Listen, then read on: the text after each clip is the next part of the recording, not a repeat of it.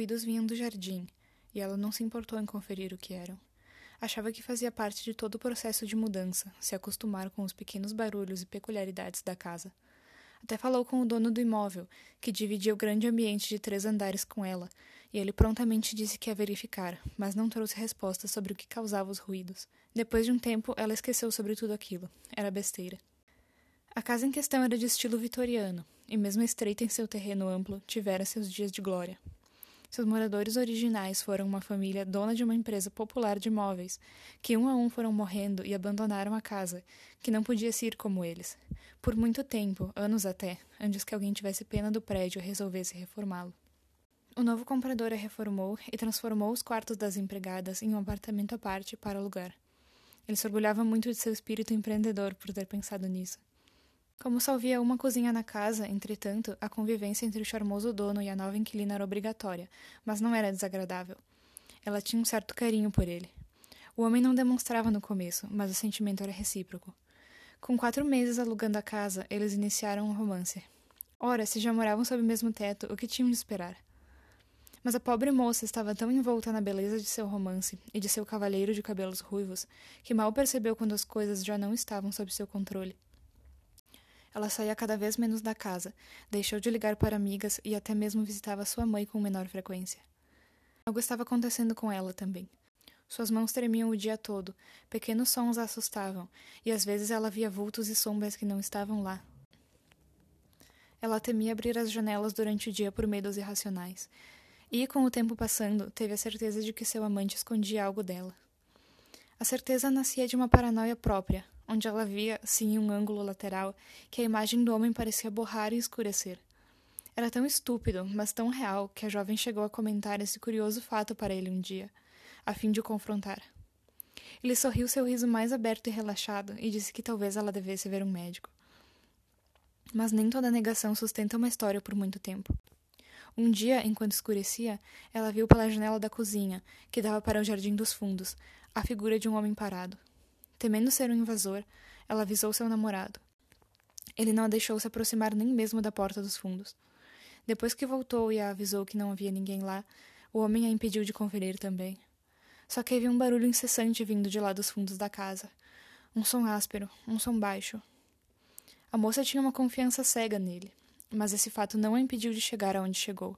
Os sons vinham do jardim, e ela fez uma tentativa de buscar por sua origem, mas seu galante locatário pôs as mãos em seus ombros, beijou sua bochecha e disse que não havia nada e que ela devia descansar. Ela estava imaginando coisas. Derrotada, aceitou a loucura imposta.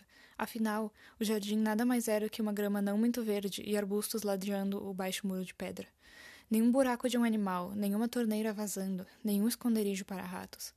Mas ele mal a deixava pisar lá. Em um ânimo repentino, ela saiu de seu quarto escuro e fugiu pelas escadas, sabendo que seu amor estava no quarto do último andar. Ela usaria a noite toda para procurar se fosse preciso. O jardim dos fundos não estava completamente escuro. A grama parecia brilhar um pouco, refletindo a luz da lua. Pela primeira vez nos meses em que morava lá, a jovem entrou de vez no jardim e esperou por algo. Uma vez que avançou para procurar entre os arbustos, ela ouviu uma respiração grave e funda. Não vinha de seu namorado, como conferiu olhando para trás. Ele não havia descido. A respiração vinha do chão, à sua direita. Ela afastou os galhos finos e caídos da vegetação e ouviu, e lá estava, o rouco de uma garganta velha e seca, raspando por ar. Como poderia algo estar fazendo esse barulho? Enlouquecida pelos sinais que havia ignorado por semanas, ela se jogou de joelhos e abriu a grama com as unhas. Cavou com as próprias mãos a terra fria e solta, cada vez mais úmida, cada vez mais escura e estranha, com um mau cheiro de lama e algo mais. E então ela o achou, seu tesouro enterrado, seu achado horrível. Nenhuma descrição poderia pintar tal obra qual era o cadáver naquele buraco que mostrava até seu quadril. Ele não se movia, mas a respiração continuava. Para fora, para dentro. A pele, de alguma forma seca e afundada, estava escura de terra e sangue em decomposição. O que sobrava das roupas era nada mais que um trapo cinza e poeirento, que não tinha personalidade nem ajudava sua identificação. Não, o que contava quem ele era eram os cabelos ruivos, ou o que sobravam deles, no topo daquele rosto sem olhos, colados no crânio seco. Seu cavalheiro, seu amante. Mesmo com pernas frágeis de medo, ela correu para dentro da casa, para poder alcançar a rua. Mas uma mão fria, tão gelada quanto a própria morte, pegou seu braço e a puxou. Era ele, com sua aparência perfeita e os cabelos ruivos penteados. E de atrás dele, em seu jazigo, estava o cadáver do jardim. Eram a sombra um do outro. Um ergueu a mão de dedos corroídos até os ossos, enquanto o outro a envolveu no pescoço da jovem. O frio envolveu tão fortemente que ela caiu, desfalecida. Quando acordou, era de manhã. Ela estava na própria cama, no segundo andar, e o sol batia em seu rosto. Assustada, olhou para o jardim dos fundos pela janela do corredor. O buraco estava aberto, mas o corpo havia sumido. Um medo gelado tomou seu peito e braços, e com cautela desceu as escadas em busca de seu locatário ou de seu simulacro arruinado. Mas o que encontrou foi pior. De pé na frente da cozinha, com o esplendor do sol entrando pela porta dos fundos que havia sido deixada aberta na noite passada, ela viu seu próprio corpo caído no chão, com a marca de uma mão roxa no pescoço. Consciente não só do que havia acontecido, como do futuro que a aguardava, ela passou horas parada na frente daquele corpo que já não era seu. E então a jovem se moveu e arrastou a carcaça para o buraco aberto no jardim, no lugar maldito que parecia marcado para ela. Ao fechar a terra sobre o corpo, ela ouviu o ruído de uma respiração áspera. Para dentro, para fora.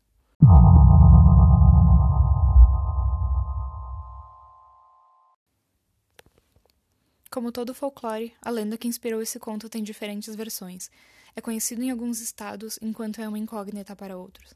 O mito do corpo seco é mais popular nas regiões sudeste e sul do Brasil, mas no último ano ele ganhou destaque por conta da série Cidade Invisível, onde ele foi incorporado como personagem. E o que é um corpo seco, afinal? Segundo a lenda, ele é um morto que não foi aceito nem pelo céu nem pelo inferno, por causa das maldades que cometeu em vida. Algumas histórias contam que esse homem teria matado a própria mãe, em outras ele seria muito cruel com todos ao seu redor. E ainda que ele teria feito uma promessa a Deus e não a cumpriu. Essa espécie de morto-vivo é amaldiçoada a vagar para sempre, sem que o corpo se decomponha ou que precise se alimentar, virando assim um corpo seco. Em alguns lugares, ele também é conhecido por outros nomes. Apesar de não se degradar jamais, seus cabelos e unhas continuam a crescer, fazendo assim com que ele seja também chamado de unhudo.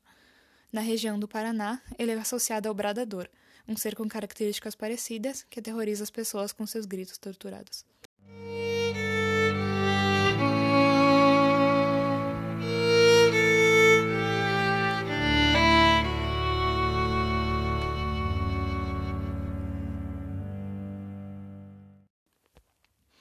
Esse episódio foi escrito e gravado por Lisander Tesser. O conto presente nesse episódio fará parte da coletânea Horror em Domicílio, organizado pela revista Literatura Errante. Fiquem ligados no site para saberem quando essa coletânea estará disponível. A pesquisa tem como fonte plataforma Brasil Escola, texto de Daniel Neves Silva sobre o corpo seco. As artes de capa e site foram feitas por Lisandra Tesser. E a trilha sonora foi reunida do banco de áudio do YouTube. Para quem ouviu até aqui, meu muito obrigada e até a próxima história.